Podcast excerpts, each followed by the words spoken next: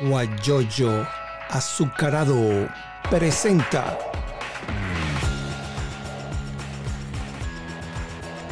la noticia con Eleazar Benedetto. Bueno, buenos días y bienvenidos a este live a través de Instagram y a través de- del, del audio con guayoyoazucarado.com y radioconcafé.com. Plataformas virtuales a través de Anchor. Mi nombre es Eleazar Benedetto Gómez y vamos a conversar a través, como les dije, de esta plataforma con Elisani Sánchez. ¿Quién es Elisani Sánchez? Ella es médico internista eh, con excelente calidad humana, una vocación de servicio excelente.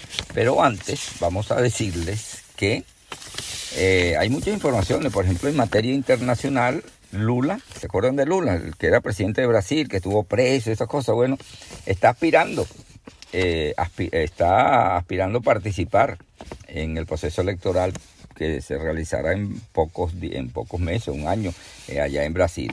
Veremos.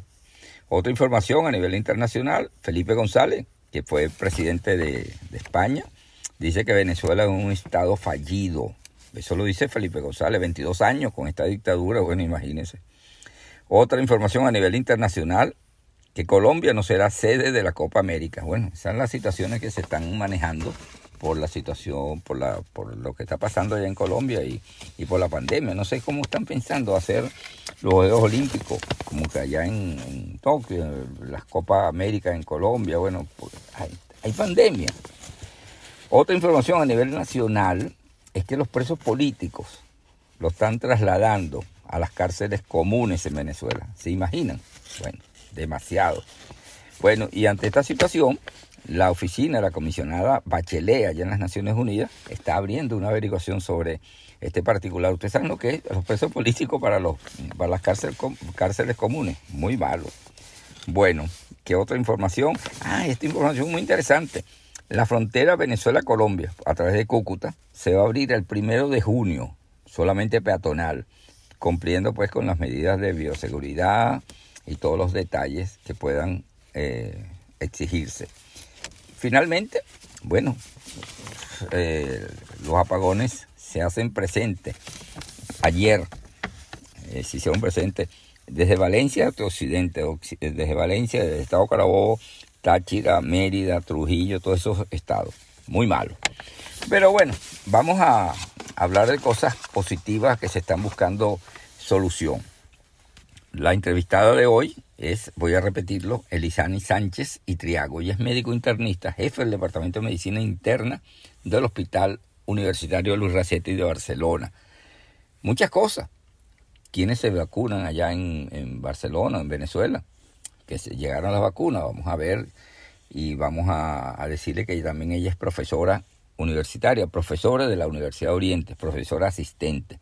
Y aparte de eso, es, jefe del Departamento de Medicina Interna. Y ustedes dirán, bueno, un sueldazo lo que se gana. No, en Venezuela los sueldos están por el suelo. Lo digo yo, que soy jubilado de la Universidad de Oriente, y lo que gano es una tontería. No llegan a 4 o 5 dólares más la pensión, que ustedes saben que son no sé cuánto, y eso no llega al cambio, no llega a 2 dólares. Pero bueno, vamos a hablar de cosas positivas y qué se está haciendo para, eh, la para mejorar la situación de la vacuna ya en, en, mi país, en Venezuela. Vamos a ver qué nos dice Elizana Sánchez, a quien le damos la bienvenida. Buenos días y bienvenida. Cuéntanos cómo está la situación en el hospital universitario Luis Racetti. Eh, la gente habla solamente de que cuántos muertos, pero no dice cuántas cuántas personas le han dado le han dado de alta.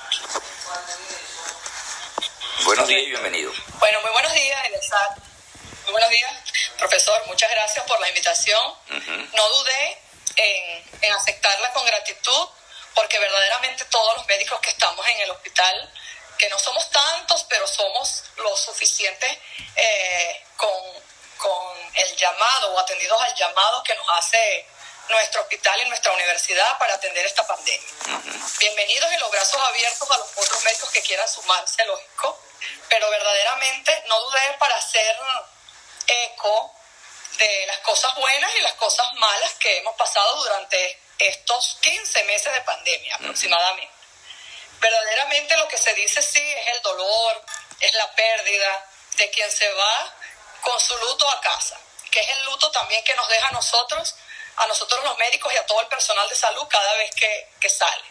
Pero son muchísimos más las personas que se van a casa con sus familiares curados, salvados por esta, de esta terrible enfermedad.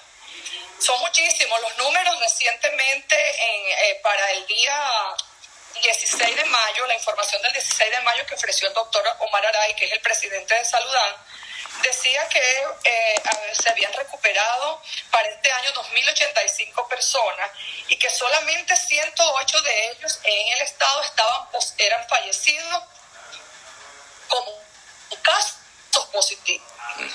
El número es mayor, lógico, porque hay muchos casos sospechosos que fallecen y que egresan también sin un diagnóstico confirmatorio. Por tanto, las cifras pues son un, prácticamente un aproximado.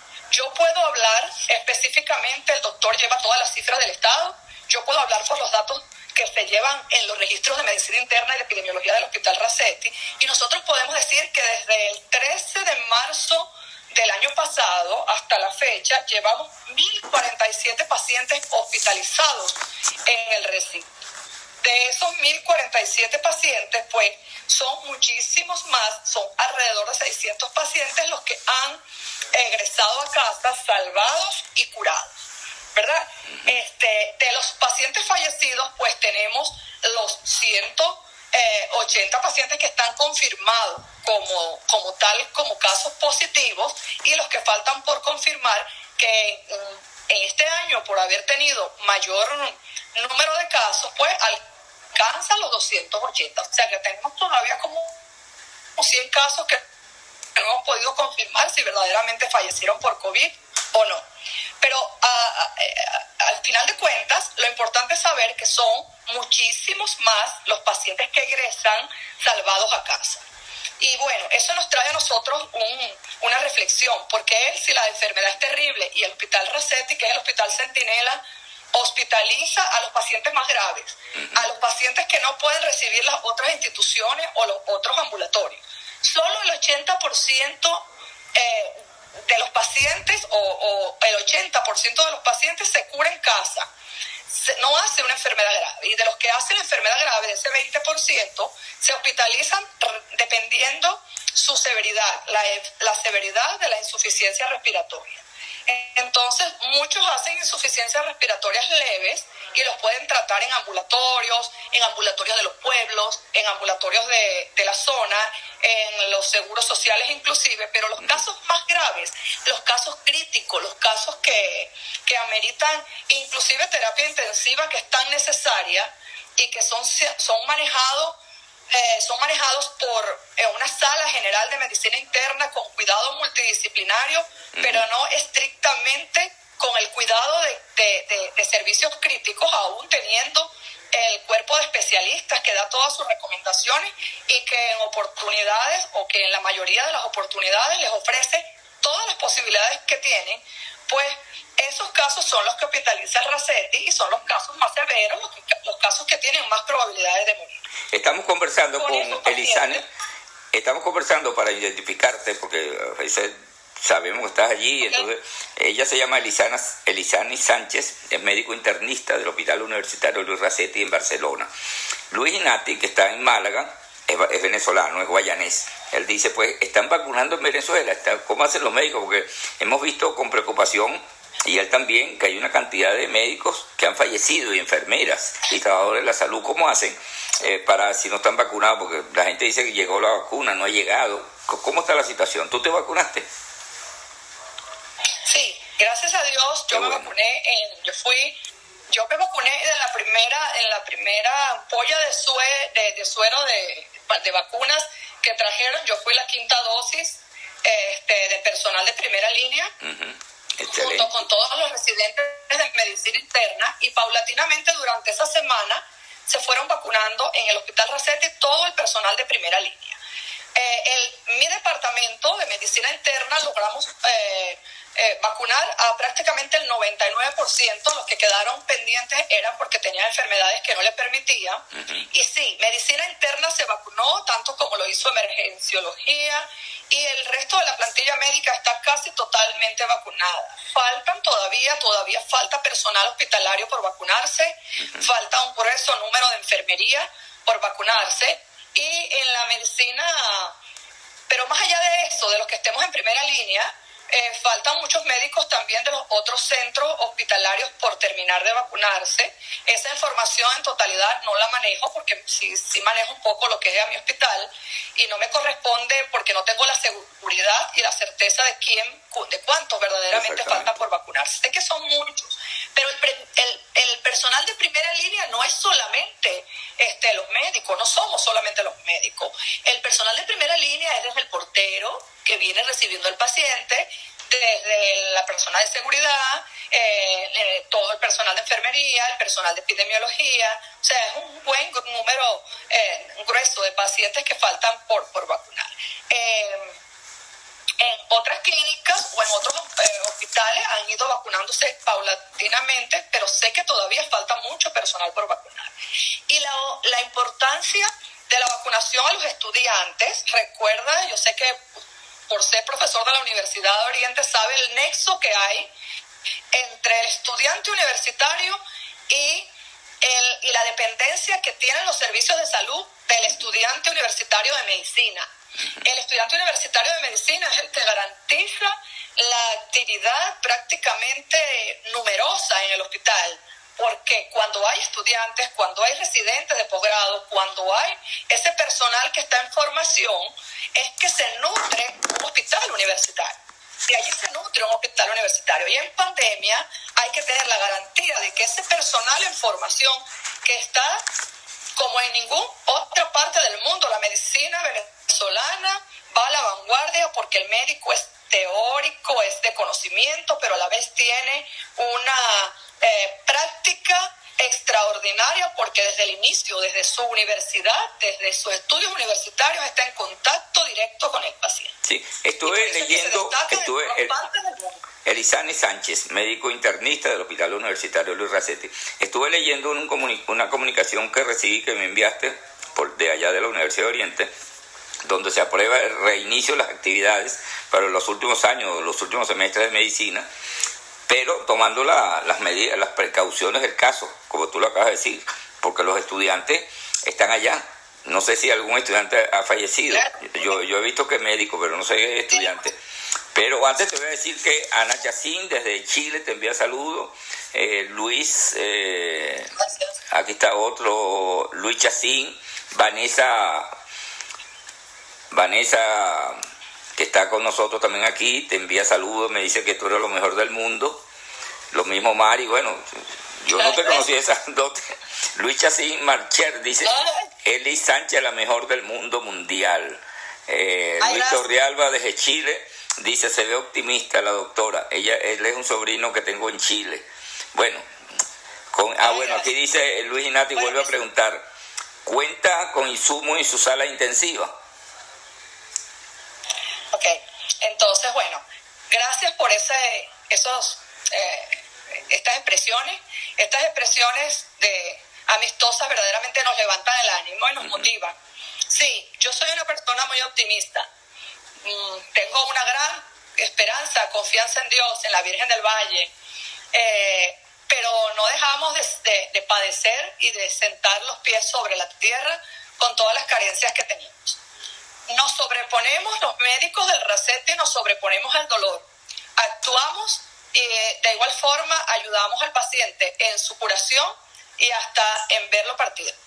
Hay que tener corazón, madera, no sé, este, que Dios nos permita mantenerla para seguir adelante.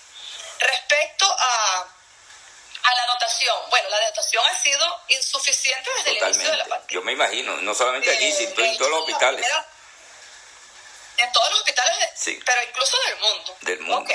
En Venezuela yo me aterraba con la venida de una pandemia en las condiciones en, las cuales se encontraba nuestro sistema de salud, eh, nuestros sistemas muy precarios, y bueno, decíamos que, que esperemos eh, lo que Dios nos tenga para eso. Entonces, eh, surgieron las, las, dotaciones institucionales por vía regular son insuficientes, totalmente irregulares, espasmódicas.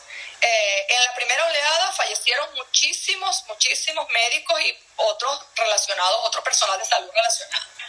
Eh, muchos relacionados a la bioseguridad y al conocimiento o a la adecuación o, la debida protección personal y cómo se debía manejar esos equipos de protección personal. No bajar la guardia fuera de los lugares hospitalarios porque muchas veces te protegías mucho en el hospital y bajabas la guardia en consultorios eh, en ambulatorios o bajabas la guardia en las propias actividades de la casa. Eh, esto, eso ocasionó que mucho personal se contaminara fuera y muchos dentro, por supuesto. Los primeros que cayeron infectados fueron pacientes no del área de choque. Y bueno, eh, algunos otros del área de choque sí, sí lograron este, sobreponerse y muchos no. posteriormente fueron mermando los equipos de bioseguridad eh, hicimos campañas para que el personal supiera, campañas educativas, entrenamientos educativos extendidos a todo, el, eh, a todo el personal del hospital. Eso lo hicimos con el equipo de medicina interna, donde se daba entrenamiento a todo el personal para que supieran cómo usar los equipos de protección eh, personal adecuadamente. Y la mascarilla. Ajá, correcto. La otra, la otra situación es que, bueno, han bajado, son espasmódicas las dotaciones, pero hemos tenido manos bondadosas, fundaciones que han sido para nosotros verdaderamente un pilar eh, muy, muy fuerte. Las, hay, hay diferentes fundaciones, organizaciones, ONG que han garantizado inclusive la alimentación, porque la alimentación en los hospitales venezolanos por lo general de alimentación no se les garantiza ni, a, ni a los pacientes ni al personal que atiende y que labora. Entonces, estas fundaciones, puedo mencionar fundaciones este, como Receta y Somos Todos, Fundamigos, que siempre ha sido eh, de vida activa en, en, el hospital en esta y en otras contingencias, este, Caritas, eh, Sin Fronteras, eh, Esperanza, eh, puedo decir, se puede escapar muchas otras, en las iglesias de diferentes eh, eh, líneas religiosas eh, se han abocado. Algunas veces abunda, otras veces pues no, pero se han ido organizando y han garantizado que tentación en, en todo momento. las deficiencias que ha tenido, los espasmódicos que ha sido tanto del gobierno nacional y regional con todas sus buenas intenciones, aunque digo, insisto, y es un llamado a la organización, hay que priorizar bien a dónde voy a dirigir los recursos. Yo sé que quiero de repente poner bonita una plaza, pero en este momento no es la plaza la que necesita que la ponga bonita y armoniosa. Necesito que no me hagas una actividad eh, un día de una semana de flexibilización, no me hagas una actividad pública donde estás haciendo eh, antisonante para la pandemia, porque el, recurso que vas a gastar para una actividad pública, dirígeselo al hospital, al área crítica, y respondiéndole la pregunta al, a la persona que, que, respondía que si hay insumos para las áreas críticas, no. Las áreas críticas son verdaderamente desvalidas porque mantener un paciente cuando ya tiene que ir a una terapia intensiva, la, eh, mantenerlo con sedantes, relajantes, toaletas respiratorias para esos pacientes es verdaderamente costoso. En el privado, imagínese en el público. El gobierno debe ser garante, cuando digo gobierno generalizo, debe ser garante de que las instituciones públicas, seguros sociales y hospitales tengan asistencia eh, de cuidados críticos porque el paciente con COVID es un paciente que por lo general está en alto riesgo de tener síndrome de dificultad respiratoria agudo y que eso solamente se corrige o se garantiza la vida del paciente si se le da una ventilación adecuada que en la mayoría de los casos o en algunos de los casos pues no se puede manejar en una sala general. En el mundo ha sido difícil, hemos visto pasillos eh, llenos de, pacientes en hospitales de Chile, en el hospital de España, una de las mejores terapias intensivas también se sobrepasaron todas las, expectativas y sin embargo, bueno, hicieron estrategias para irlas llevando. Elizani, hasta los momentos... Elizani, preguntan también, aparte que Lidia Josefina dice, prima bella, Dios te bendiga, eres excelente orgullo de la familia. Entonces, una prima tuya se llama Lidia Josefina. La Cruz Roja se ha, se, ha identificado para apoyar a Racetti, porque yo estuve hablando con Oscar Navas, yo estuve hablando con... Perdone, la Cruz Roja, sí, la Cruz Roja. Tenemos médicos eh, también que son... Eh, miembros de la Cruz Roja y están de, nos, de lleno con nosotros allí. El doctor Arcadio Aguilera es el presidente de la Cruz Roja en, eh, acá en la zona. El doctor Ruber Velázquez también eh, forma parte de la plantilla de médicos del hospital y siempre están en constante apoyo humano y en, apoyo de materiales de limpieza, potabilización del agua, eh, cursos y, entrenamientos para lavado de manos. O sea, empezar a nombrar personas o fundaciones. Se te pueden quedar algunas. Eh, me voy a quedar corta porque a lo mejor no me viene en este momento, pero no te imaginas, y las personas que además también se han abocado de forma anónima, o sea, muchas personas han hecho comidas, hacen arepas, llevan gel, llevan dos frascos de alcohol, están pendientes y te llaman, ¿qué necesitas? Se ponen en contacto con las con las autoridades hospitalarias, que afortunadamente las autoridades hospitalarias, que son nuestros profesores de toda la vida y que les agradecemos mucho por estar allí, verdaderamente deben estar abiertas al apoyo que les puedan brindar las ONG porque la respuesta eh, está totalmente dirigida al paciente que en primera en, última instancia es el más necesitado. Yo estuve hablando, Elisani, yo estuve entrevistando... Viene, Elisani, yo estuve, Elisani Sánchez, médico internista del Hospital Universitario Luis Racetti. Eh, hace como un mes entrevisté a Oscar Navas, yo lo conozco desde que estudiaba bachillerato, un dirigente estudiantil, ahora es médico y es muy preocupado por la situación del, del hospital. ¿no? Yo lo admiro mucho que está echándole pichón. no, y, y, y entonces él dice, nosotros... Sí, ah, bueno, qué bueno. Nosotros no necesitamos eh, dinero, necesitamos implementos. Y a la mamá también, que por cierto se unió hace un ratico, a Beatriz, que bienvenida, que yo sé que ella está echándole pichón también, bueno, y, y entonces, bueno, aquí hay otra pregunta, aparte de la Cruz Roja. Hay una persona que es personal de salud, es diabética, eh, insulina dependiente, que si se puede vacunar. ¿Se puede vacunar? Que si se puede vacunar una persona que sea diabética, insulina dependiente. Sí, correcto. Se va un poco el audio, pero sí se puede vacunar. De hecho, cualquier patología crónica que esté estable puede vacunarse. Cualquier persona que curse con cualquier patología crónica puede vacunarse si en el momento de la vacunación está asintomático respiratorio y no tiene fiebre.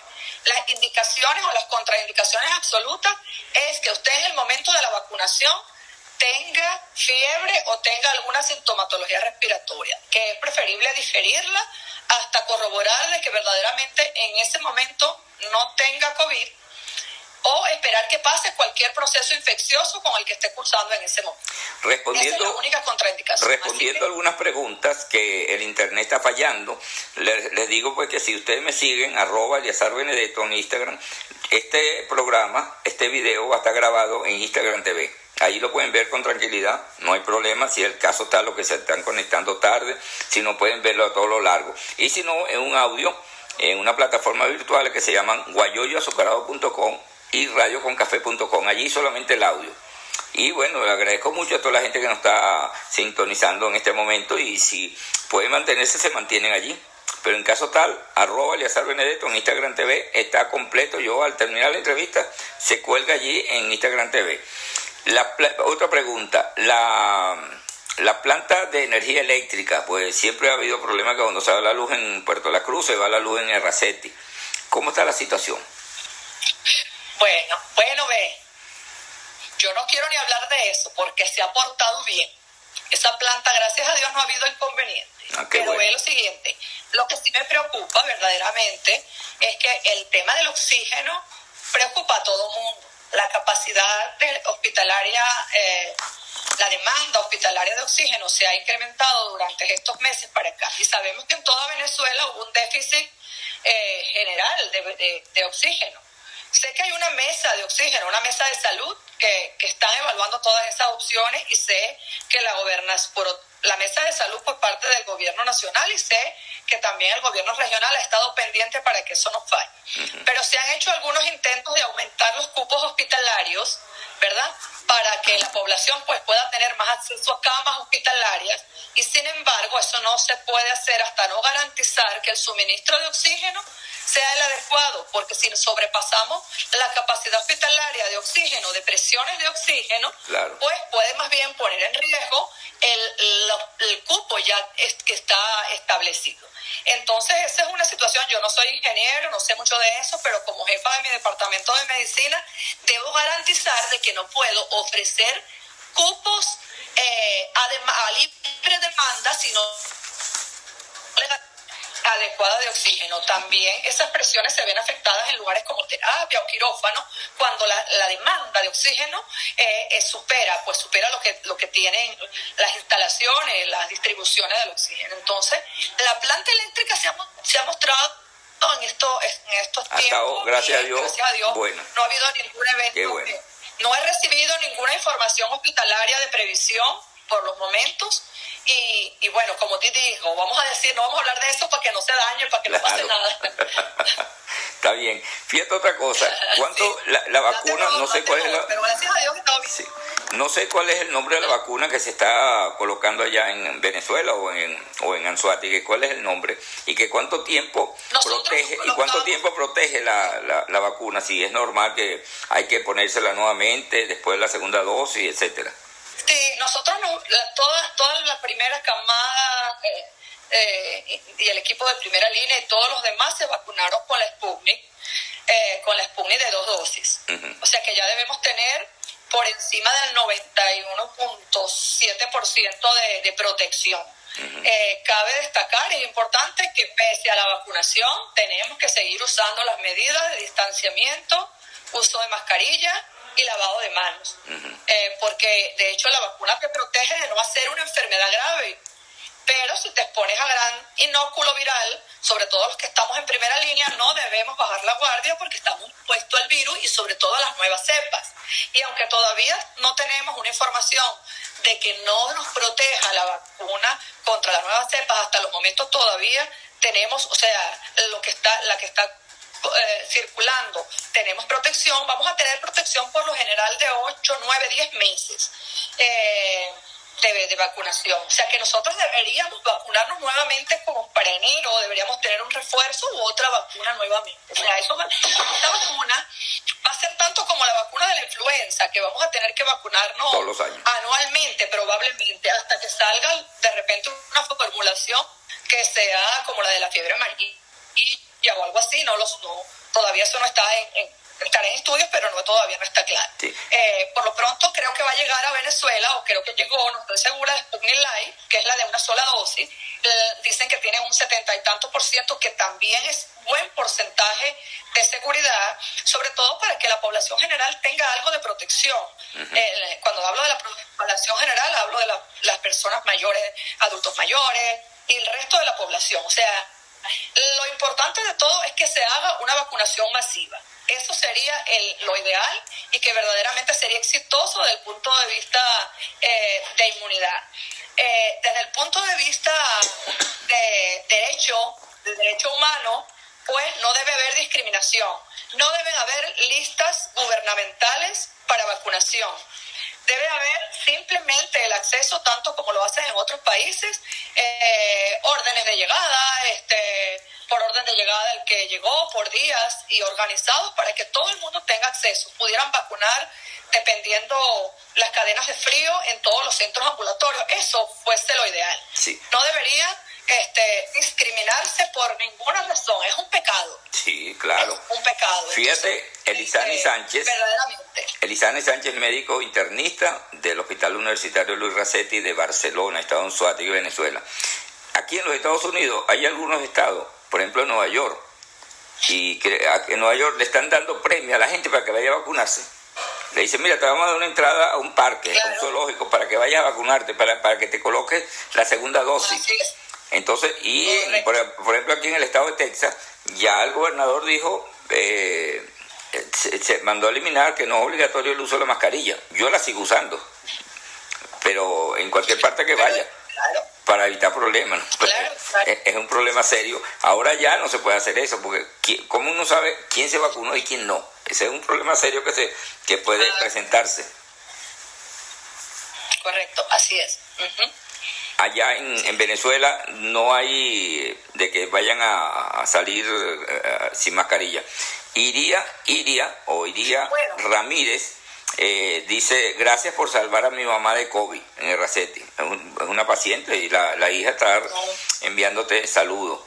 Eh, aquí dice Mayribi, qué privilegio escuchar a la doctora, gran labor que ha hecho siempre, un ángel para muchos. Candelaria Arriba desde Chile también está saludándote.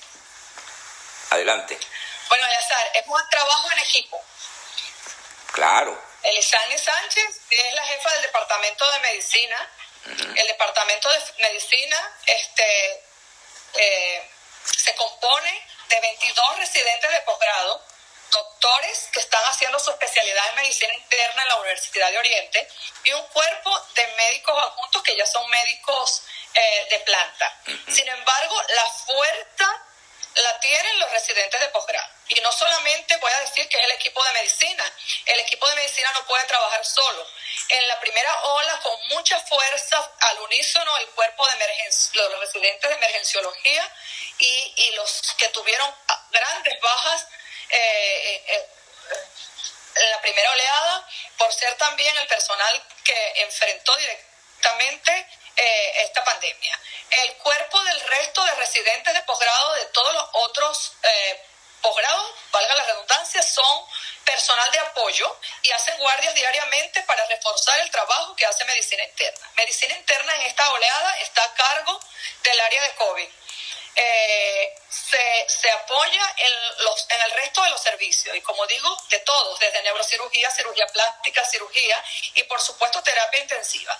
Con todos ellos, no tenemos una terapia intensiva este, más apoyada desde el punto de vista logístico, desde el punto de vista de dotación, como para que pudiese hacer muchísimo, dar muchísimos más frutos. Verdaderamente esto es un, este es un talón de Aquiles que las, las instituciones gubernamentales deberían verdaderamente este, tener en cuenta, porque deberían fortalecer ese servicio para que pudiésemos eh, ayudarnos a, terminar de recuperar a los pacientes que no alcanzan una ventilación mecánica no invasiva y que ameritan verdaderamente y se benefician de una intubación y su ventilación adecuada y oportuna en etapas precoces de la enfermedad. Eso por allí para que lo tomen en cuenta.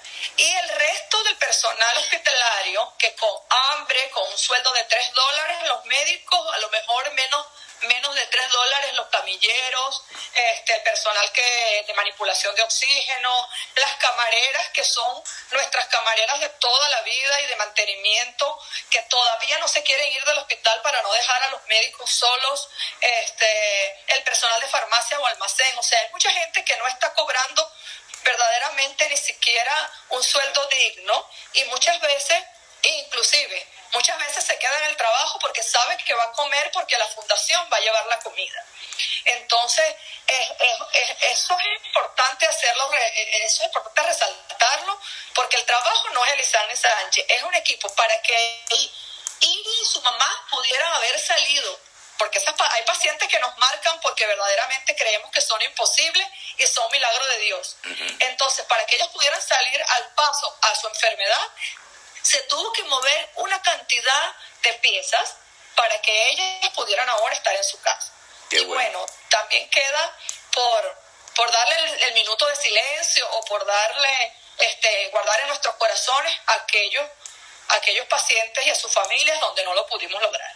Verdaderamente vamos saliendo algunas veces muy tristes del hospital por las pérdidas y cuando vamos bajando vemos que traen en silla de ruedas a alguien que ya va saliendo para su casa y eso nos hace excelente. Fíjate, otra cosa, Elisani. Eh, cuando tocaste eh, ahorita el tema de los sueldos, ¿no? que lo estaba tocando también eh, Luis Inati desde Málaga. El, el, salario, por ejemplo, en el caso de, la, de las universidades, allá en Mérida, en la Universidad de los Andes, un profesor hizo público una, un, un audio donde dice que está bloqueando al gobierno de la plataforma Patria, que es la que está pagando ahora los sueldos al personal de, de, de las universidades, estoy bloqueando mi cuenta porque no puedo recibir ese miserable sueldo de lo que nos pagan a nosotros en las universidades. No llegan a 10, máximo 10 un profesor titular a dedicación exclusiva, pero un profesor asistente, un trabajador, ¿cuánto gana?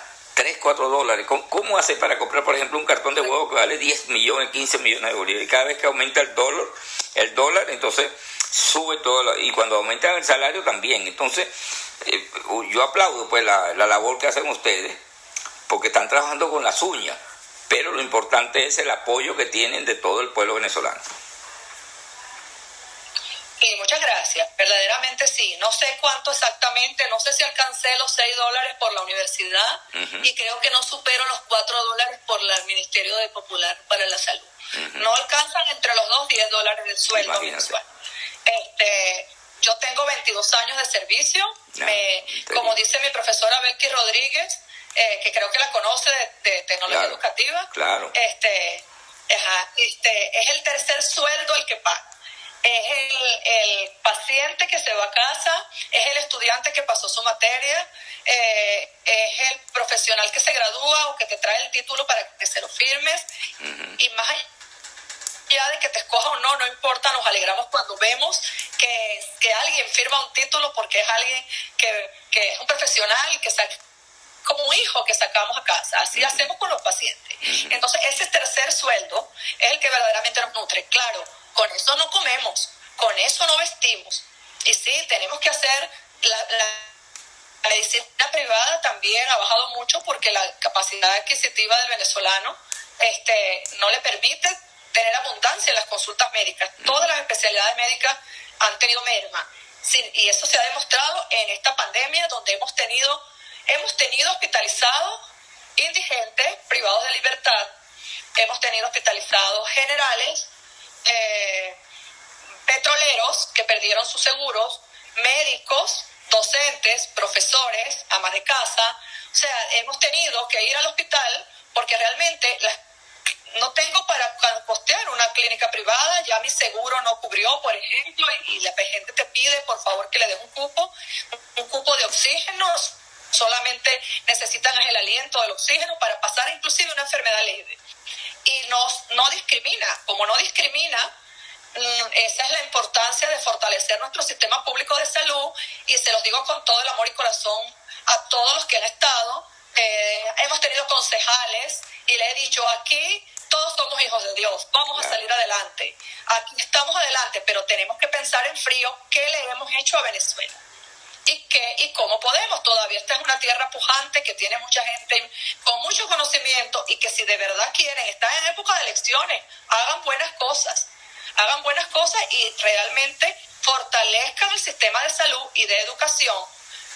No lo destruyan primero para después reconstruirlo, porque de eso también nosotros, nosotros no somos tontos. Cuando la universidad se destruye para que la reconstruyan así, y decir después la reconstruir, no sabemos, nosotros no tenemos dos días en la universidad, entonces no somos tontos, no compramos, no, no se nos compra la conciencia. Y mira que tú sabes que yo he trajinado por todos esos colores. Sí, señor, tú estuviste en, en, la clínica Nazaret también. soy una persona que no discrimina, que tiene muchos amigos porque mis compañeros de estudio son de todos colores y mis compañeros colegas son de todos colores. Y a la hora que alguien toca la puerta del hospital, no veo para atrás.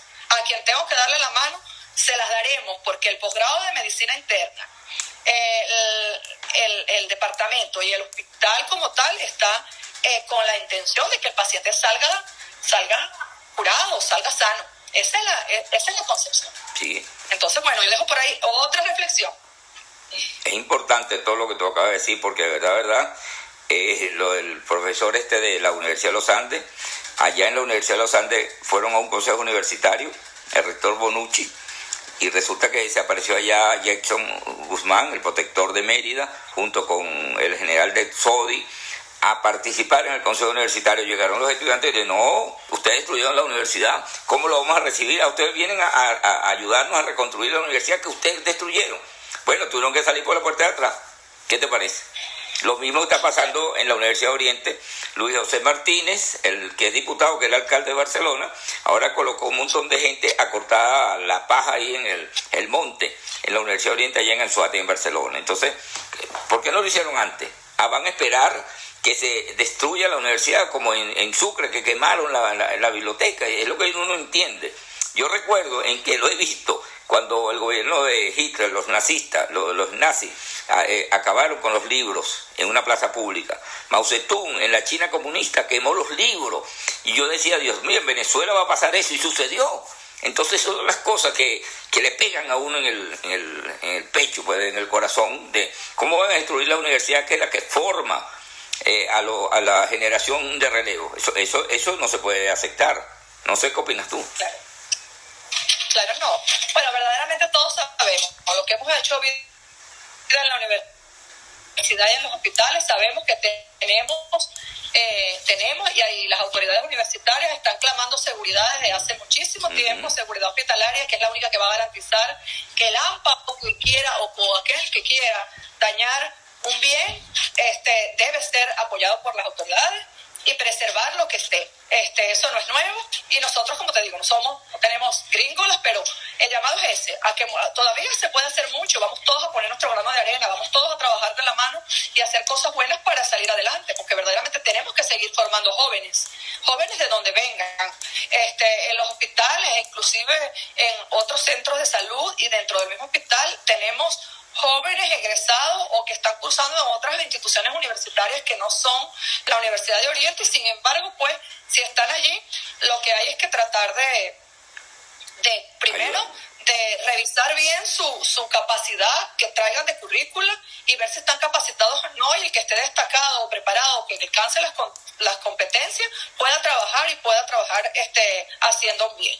Eh, si no, habría que eh, nivelarlo y todo eso. Pero en cuanto a las instituciones y a la infraestructura, eh, bueno, eso es prácticamente un negocio para todos los gobiernos de todo el mundo, de los colores que sean. Entonces, hagan algo, pero manténganlo para que los recursos puedan rendir y en las áreas más debilitadas puedan ser fortalecidas. Porque, como te digo, yo no de nada me sirve tener mucho algodón si no tengo alcohol. Entonces necesito las dos cosas, ¿no? Y organización, planificación, pues.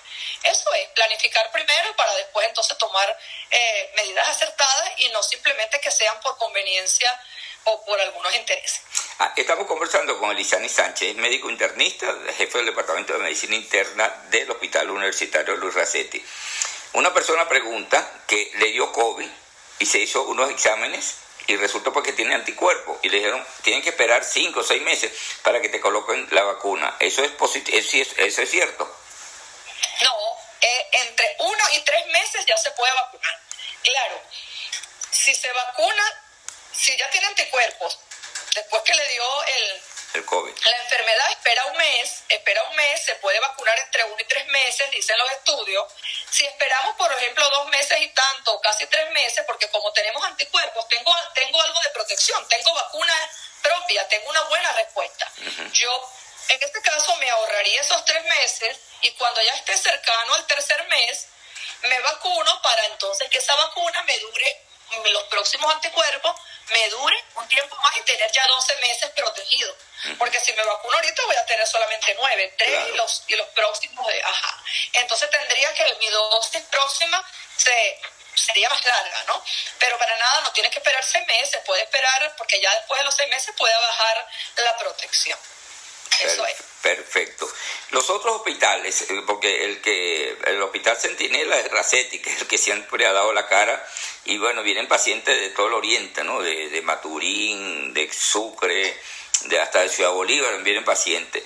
Ah, los otros hospitales, por ejemplo, el Seguro Social de las Garzas, el Hospital del Tigre, todo eso también están recibiendo pacientes para eh, anticovid. Sí, sí, este, en, esta nueva oleada inició solamente el hospital Racetti, pero después poco a poco se abrieron salas de respiratorio o salas de, de pesquisaje y de detección, con todas las debilidades también. Y desde hace, creo que algo más de un mes o casi ya los dos meses, el Seguro Social de las Garzas eh, se anunció la apertura de su área de terapia intensiva, toda acondicionada para recibir pacientes COVID. Creo que 30 camas disponen allí y el hospital de Guaraguao está atendiendo, está recibiendo casos leves, que también ha sido de inmenso apoyo, porque imagínense que todos los casos tuvieran que ir al hospital. Es, muy... no tuviésemos colapso. Verdaderamente tienen que dejar los casos moderados a graves para ir al hospital. Y en este punto también eh, tomo la palabra porque cuándo ir al hospital o cuándo referir al hospital. Si bien la enfermedad, este, el hospital es para los casos moderados graves, se debe buscar atención médica desde los primeros síntomas que se tenga y tener una orientación adecuada. Entender que la enfermedad es una enfermedad de fases, de cuatro fases una enfermedad, una primera fase que es la fase cero, donde no sabemos que tenemos la enfermedad y lo que estamos incubando, incubando, incubando, y una fase del día 0 a 7, donde tenemos entonces una, unos síntomas, unos síntomas que son tipo influenza, tipo gripales, y que en esa semana lo que necesitamos es reposo, reposo absoluto, muy buena alimentación, síntomas, eh, eh medicamentos solo para los síntomas, para la fiebre, para el malestar nasal y eso, no necesitamos antibióticos. En esa semana no necesitamos antibióticos. El virus esa semana juega a debilitarnos, a darnos diarrea para debilitar nuestro sistema inmune, a darnos fiebre para deshidratarnos y bueno, la replicación viral, el cuerpo se está defendiendo y manifiesta fiebre. Pero esa semana necesitamos que estemos muy bien nutridos, hidratados y reposados y que el sistema inmunológico haga lo suyo. Probablemente en el 80% de los casos, al día 7, la enfermedad se autolimita y dice, ya me curé porque tengo un sistema inmunológico robusto y, y, preparado y ya la enfermedad quedó hasta allí. Otra, otro grupo de pacientes van a pasar a la segunda fase que se llama fase pulmonar, que es del día 7 a 14, y en ese día 7 a 14 la persona puede manifestar tos, dificultad respiratoria, alguna bronquitis, alguna malestar nasal, amigdalitis, algunas cosas superiores, de, eh, síntomas de, de, infección respiratoria superior, pero de etiología viral. Y puede ser incluso neumonía, que la neumonía también puede ser leve, moderada o grave. Y dependiendo de ese tipo de neumonía, el paciente puede o no hacer una insuficiencia respiratoria.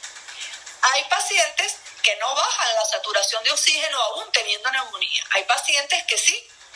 Entonces, los que no bajan la saturación de oxígeno pueden estar en casa con tratamientos en casa y los que bajan la saturación de oxígeno, llamados pulmonares 2, son los que deben estar en los hospitales para garantizarle la ventilación adecuada y el resto del tratamiento. ¿Cuándo usar los antibióticos? Ya los estudios dicen que de todos los pacientes con COVID, solo el 5% necesitan antibióticos, porque son personas de alto riesgo, porque son personas que han estado expuestas, está muy de moda ahorita las inhalaciones de gasolina y entonces adquieren hongos este, que infectan los pulmones o bacterias este, que están en el ambiente o que están en algunas personas que son, por ejemplo, de asilos, de, cárceles o algo. Hay, hay ciertas, las personas con diabetes o hipertensión son más susceptibles a hacer algún, o asmáticos, más susceptibles a hacer infecciones. Cuando nosotros los médicos corroboramos que tenemos infecciones, comenzamos a colocar los antibióticos ajustados, pero ya en una fase como que más tardía de la enfermedad. Si el paciente se complica, el médico puede tener un, arsenal de antibióticos para las fases complicadas. Y aquí está de moda, aquí en Venezuela y en el resto del mundo, por eso es que salen los estudios, de que las personas como tienen fiebre y neumonía creen que eso es neumonía y fiebre eso es igual a antibióticos. Y hay neumonías virales, de hecho, la neumonía es producida por el virus, que no se va a matar con antibióticos y más bien debilita el organismo, daña los riñones en algunos casos y no es adecuado usarlo. Eso lo hago para la tranquilidad en primer lugar de los médicos. El médico es el, es el director de la orquesta, es el que tiene que decirle al paciente y tranquilizarlo. No te voy a poner antibióticos esta semana, vamos a vigilarte para la próxima semana, a ver si lo necesitas. Pero en Venezuela tú vas a la, farmacia y te venden sin receta, no como ocurre en otros países que no, si no es una receta médica o el propio eh, hospital te da el antibiótico. Entonces el paciente o se lo toma, se lo automedica, el médico cede ante las peticiones y la angustia de su paciente y ante el temor a que el paciente se complique, cuando hay que ser claro desde el primer momento, desde la primera semana, que la enfermedad se puede complicar. Así parezca una ligera gripe. No sabemos qué complicación va a ser al final, sobre todo las complicaciones trombóticas, por eso es que el paciente se debe vigilar durante todo ese mes.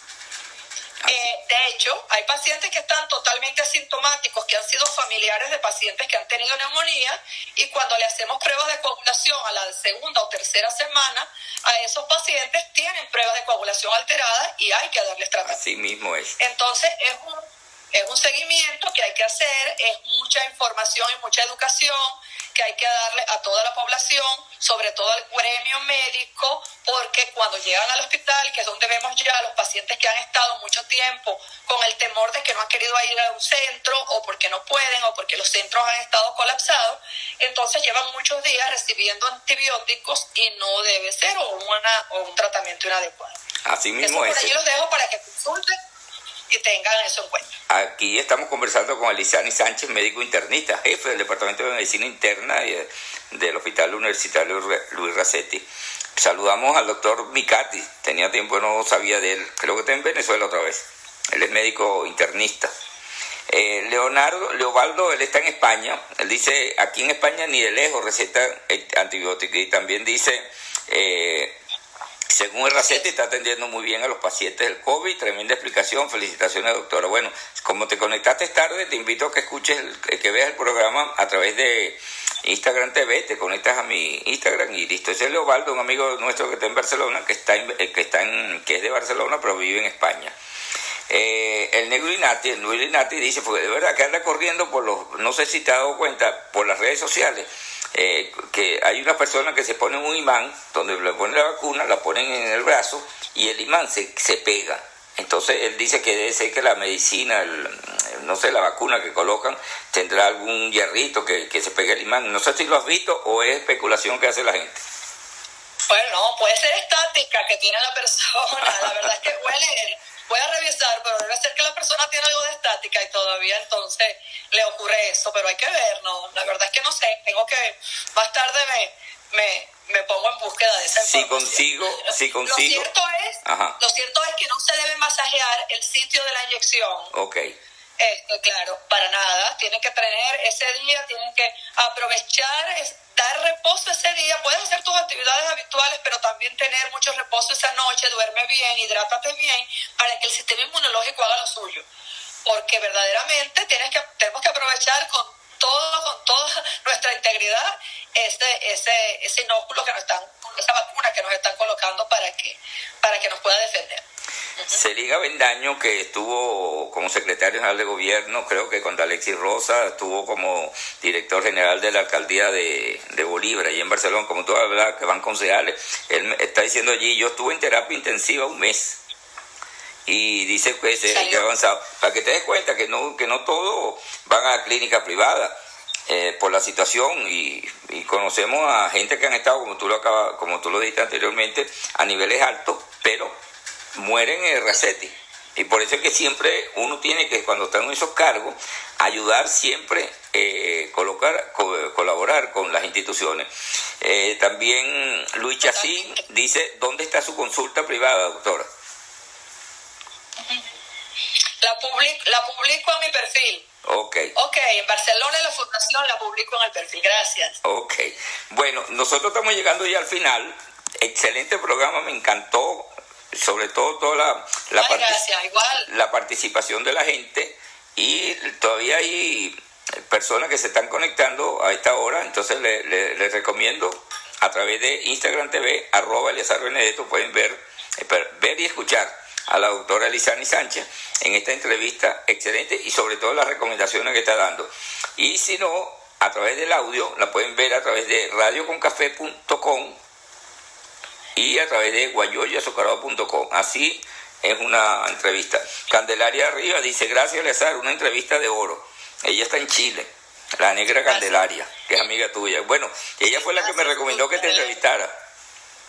Ajá, gracias. Entonces me dio el número, ya yo ya lo tenía aquí también. Ana Chacín dice, excelente entrevista, muchas gracias por el tiempo y tan valiosa información. Saludos de Villalmar en Chile.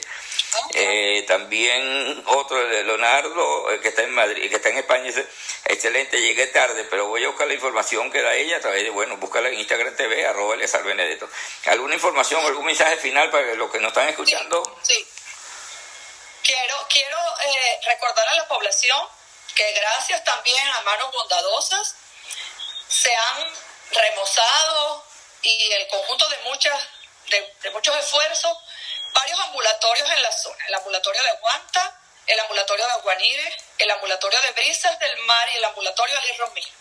Cuentan con consultas de, sintomáticos respiratorios y están en comunicación directa con nosotros. Eh, algunos de ellos, Guanire y Ali Romero, funcionan también como centros de diagnóstico porque allí epidemiología puede hacer algún tipo de pruebas en horarios especiales que ellos tienen.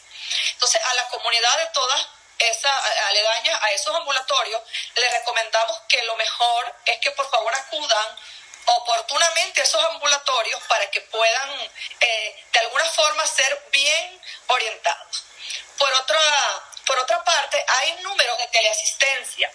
Está el número nacional de 0800 Vigila, está tu médico en línea, que es un número regional de la gobernación del estado, y el servicios de 911 eh, del Estado que presta también el, Servicio el apoyo. Es importante que para nosotros los médicos del hospital eh, lleguen primero por alguna de estas vías antes de llegar al hospital que nosotros sepamos exactamente cómo nosotros recibimos los pacientes más críticos y debemos estar preparados con un cupo ya para que el paciente pueda ser conectado a una toma de oxígeno, garantizarles y el paciente no sufra a la hora, a la hora de la llegada. Entonces, con el 911 hemos con tu médico en línea excelente. Y este, con los centros de referencia, muchos tienen mis números y excelente, pero si el que no tenga mi número, el médico que esté de guardia no tenga mi número, sabe que puede llamar al 911, pasar la foto de su referencia.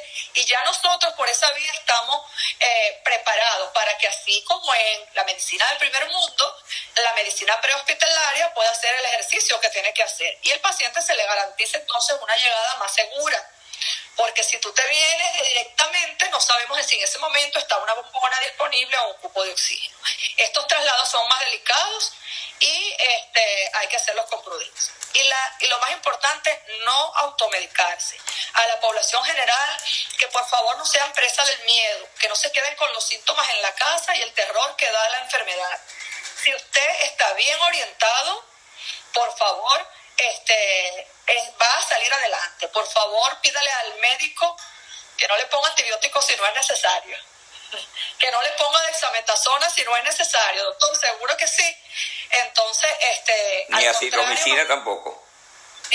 bueno, no, lo que pasa es que la citromicina eh, todavía le faltan unos estudios por salir este, la, citromicina pudiera ser inmunomoduladora en algún momento, más no como un antibiótico. Pero mm. todavía eso no es una recomendación de fuerza. Ah, hay recomendaciones clínicas de fuerza con evidencia suficiente. Y cuando hay recetas que alguien coloca, porque esta es mi experiencia, no es que la experiencia no valga, sino hay que llevar esa, eh, esa experiencia a lo que es medicina basada en evidencia. Y por eso el mundo de la ivermectina, que es muy buena para veterinaria, pero no en humanos para COVID tal cual como se ha vendido. Entonces hay que esperar que la evidencia diga, inclusive las dosis para las cuales ha servido para COVID, son unas dosis 50 veces la dosis que un humano soporta. Entonces, este, son estudios en vitro, son estudios en experimentación y no hay todavía una conclusión en evidencia. Si se toma, alguien se toma una ivermectina, probablemente no le va a hacer mal, pero no es una indicación para evitar una neumonía por COVID. Entonces, eso hay que tener mucho cuidado de cómo se lea la medicina eh, basada en evidencia, de cómo se interpreta el resultado. a muchas personas le puede ir bien, se la respeto, pero bueno, hay una cosa que se llama fisiopatología, historia natural de la enfermedad y medicina basada en evidencia para poder colocar los tratamientos. Exactamente. Bueno, muchas gracias. Ojalá que con todo esto las personas o los pacientes, los futuros pacientes o el, persona, el pueblo en general no le tengan miedo a Racetti, porque cuando yo hablaba con alguien en Venezuela ya me decían, no, ir a un hospital no es Racetti, ir a un hospital es contaminarme y es un problema serio. Entonces no van al hospital, se quedan en su casa automedicándose, van como, como tú lo dices, que venden antibióticos eh, como, como un mercado, esto es un problema serio. Aquí, por ejemplo, para comprar un, un, un antibiótico, bueno, hay que buscar al médico primario, dame una res, un récipe, ¿para qué te lo vas a tomar? Y le preguntan de todo. En cambio allá, bueno, hay que buscar la manera de que, según acuerdo, no vender antibióticos así como lo hacen. Menos mal que se ha perdido el miedo. Así es. Bueno, y darle las gracias a todas las manos bondadosas que han estado pendientes de nosotros en todo este momento. A todas, a todas, eh, a todas sin distingo. Verdaderamente los vamos a seguir necesitando porque probablemente venga una, tercera, una tercera ola. Dios quiera que verdaderamente la comunidad tome conciencia y no sea así, pero bueno, los números no van diciendo lo mismo. Tenemos, una meseta que no nos gusta para nada y, y no ha bajado la meseta y entonces estamos preparando. Necesitamos más manos, más manos bondadosas para el RACETI. Tenemos esas eh, organizaciones que son muy organizadas, eh, honestas y responsables y que nos han hecho llegar. Pero más allá de eso, hacemos el llamado pues a todo el canal regular, que son las instituciones del Estado, cuando digo en general, nacional, regional, todo eso, para que nos garanticen a nosotros, porque ganas tenemos, motivación tenemos. Yo pensaba que no iba a tener residentes de primer año este año y tuve 11 residentes que aspiraron y que apostan, a, perdón, apuestan y que apuestan a la Universidad de Oriente y que apuestan al posgrado, a los posgrados y que aquí están en su Venezuela. Eh, el, mérito es para ellos, para los residentes de posgrado, de todos los posgrados que están en el hospital. Muchas gracias. Muchas gracias, Elisani Sánchez. Repetimos, ya es médico internista, jefe del Departamento de Medicina Interna en el Hospital Universitario Luis Racetti de Barcelona. Nosotros entonces nos despedimos. Será fin de semana. El próximo lunes vamos a conversar con Miguel Enrique Otero, el director del Diario El Nacional. Gracias por Y gracias a ti por haber compartido con nosotros. Ya saben, pueden ver este programa a través de Instagram TV, si se conectan a mi Instagram, arroba Benedetto, si no, a estas eh, plataformas virtuales que se llaman guayoyasocarado.com y radioconcafé.com. Buenas tardes y será hasta el próximo lunes. Feliz fin de semana. Gracias, gracias. Gracias. Guayoyo azucarado presentó la noticia con Eleazar Benedetto.